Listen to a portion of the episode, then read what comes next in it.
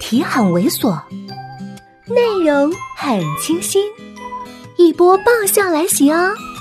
作者：金刚芭比，演播：余音。吃完饭，洗完了碗，我照例回卧室看电视。可是刚看了两眼，就被宋子妍关上了。我还没来得及抗议，他手脚就缠了上来，还在我耳边呵气。想不想关门数数钱？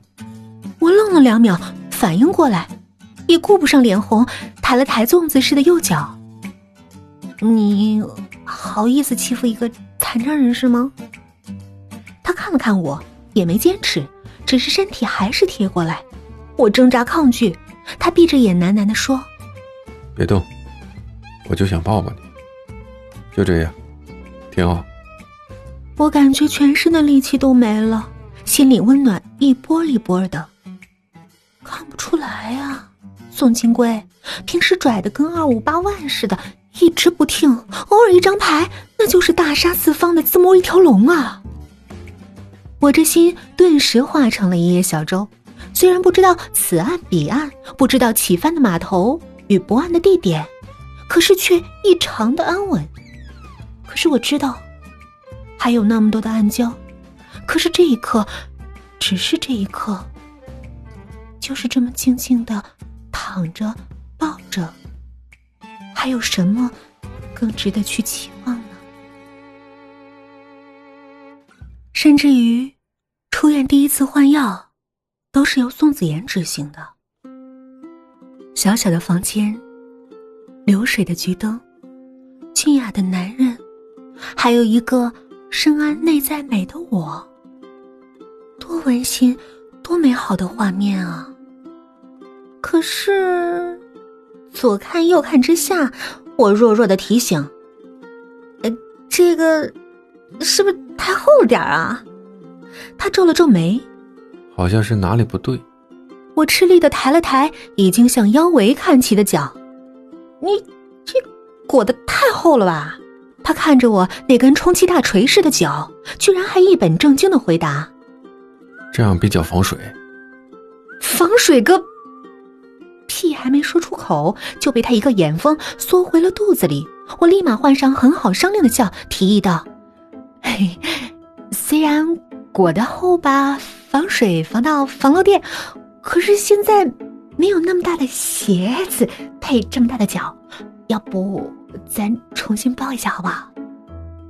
死要面子的他得了梯子，居然还是勉为其难的口气：“好吧。”他又低头摆弄。